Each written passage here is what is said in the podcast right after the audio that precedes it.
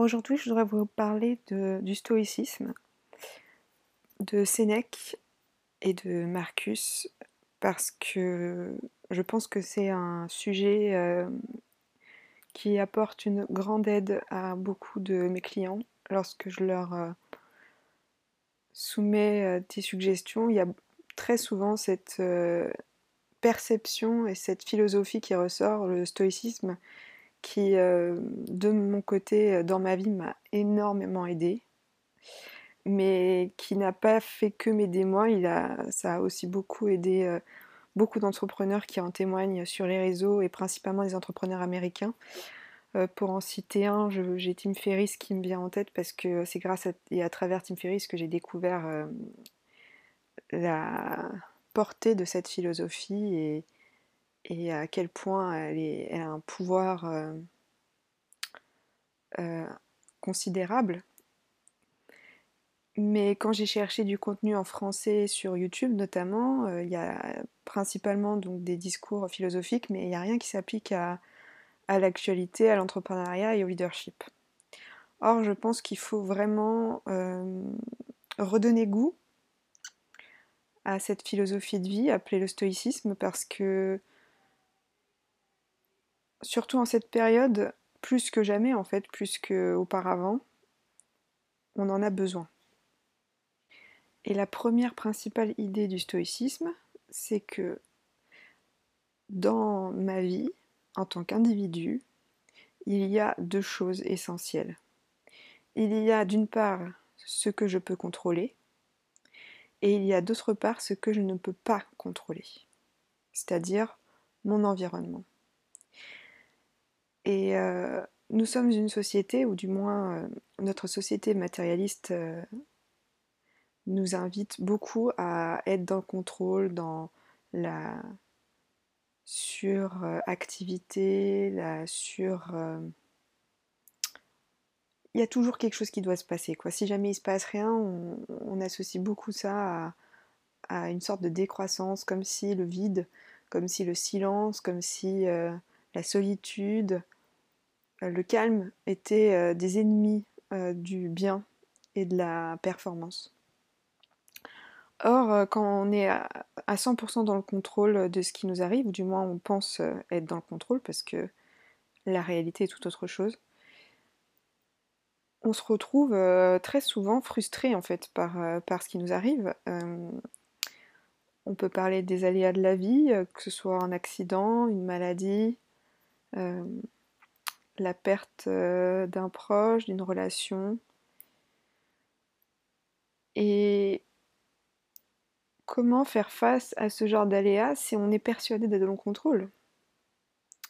Euh, C'est pareil aussi quand, je prends le jardinage en exemple parce que j'aime beaucoup euh, prendre la nature ou notre rapport à la nature comme un bon exemple de style de vie. Un jardinier ne va pas imposer euh, à la plante ou à l'arbre de produire dans les 24 ou 48 heures ou du moins euh, lorsqu'il a été question dans le passé et encore aujourd'hui de mettre des produits pour que, accélérer le processus, on remarque que c'est au détriment de l'environnement, euh, de notre santé. Donc au final, tout est censé se produire naturellement. Il n'est pas censé y avoir 100% de contrôle de notre part. Il est censé y avoir 50% de notre part, dans lequel donc, on est censé donner le meilleur de nous-mêmes. Puis un autre 50% que j'aime appeler euh, l'univers ou la vie, ou peu importe, ça dépend comment on voit les choses. Si on est très matérialiste et euh, très terre à terre, on va dire que c'est tout simplement la vie. Enfin voilà, et la vie arrive. Il y a des événements qu'on ne peut tout simplement pas contrôler. Et puis euh, il y a une part dans laquelle je me sens 100% responsable, mes relations, la relation que j'ai avec moi-même, mes actions, ma façon d'être, et je pense que cette première idée du stoïcisme euh, que je souhaite évoquer aujourd'hui, ce que je peux contrôler, ce que je ne peux pas contrôler, est déjà énorme. Euh, si on arrive déjà à appliquer dans sa vie le fait que bah, je me dois de faire le maximum tout en sachant accepter les circonstances euh, et la partie non contrôlée, on se libérerait d'une part de plein de, poids qu'on s'inflige et de responsabilités qui ne sont pas les nôtres. Et en plus de ça, à travers le lâcher prise, je pense que c'est justement à travers le lâcher prise qui se passent euh, les choses les plus folles, les plus inattendues, les plus surprenantes et les plus miraculeuses. Donc on n'a rien à perdre en fait à tenter de réduire notre contrôle sans le lâcher complètement, hein, parce que encore une fois, je ne parle pas de non-contrôle, je ne parle pas du fait que voilà, on est 100% euh, euh, victime de la vie, c'est pas du tout ça, c'est vraiment cette notion de 50-50. C'est un peu comme un contrat euh, où les responsabilités sont partagées par les deux parties de façon équitable. Et d'un côté de ce contrat, vous avez vous et vos responsabilités, vos devoirs. Et de l'autre contrat, vous avez la vie, euh, le, le flot euh, de la situation, les circonstances, euh, qui parfois vous seront non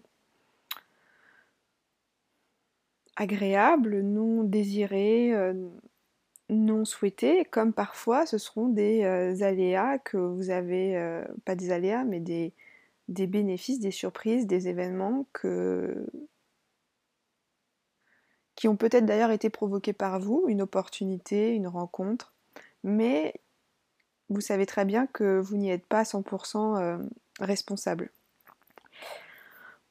Pour ça, on pourrait prendre euh, plusieurs exemples. On va commencer par le relationnel, les rencontres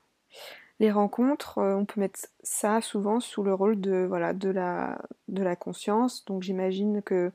pour les personnes qui connaissent la loi de l'attraction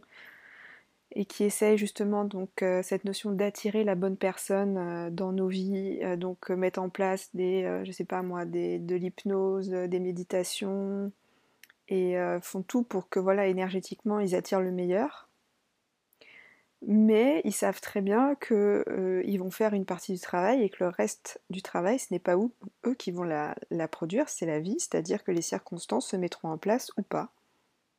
À un moment donné, une chose est sûre, c'est que ce moment donné arrive au bon moment, car si vous vous souvenez de relations et de rencontres qui vous ont marqué dans vos vies, ce ne sont pas des rencontres que vous avez 100% provoquées, ce sont des rencontres qui, souvent on dit, me sont arrivées par hasard, euh, le hasard fait très bien les choses, hein, d'ailleurs, que ce soit les rencontres à travers d'autres amis, que ce soit les rencontres sur Internet, que ce soit les rencontres au travail, ou même euh, dans la vie de tous les jours, euh, en allant faire ses courses ou en allant se promener. Il y a vraiment une part de, lâcher prise au final parce qu'il y a, y a cette notion où parfois on a des rencontres, on se rend compte que il n'y a pas de. Il y, a vraiment une partie qu'on n'a pas cherché mais qui est arrivé et qui était magique et qui est magique.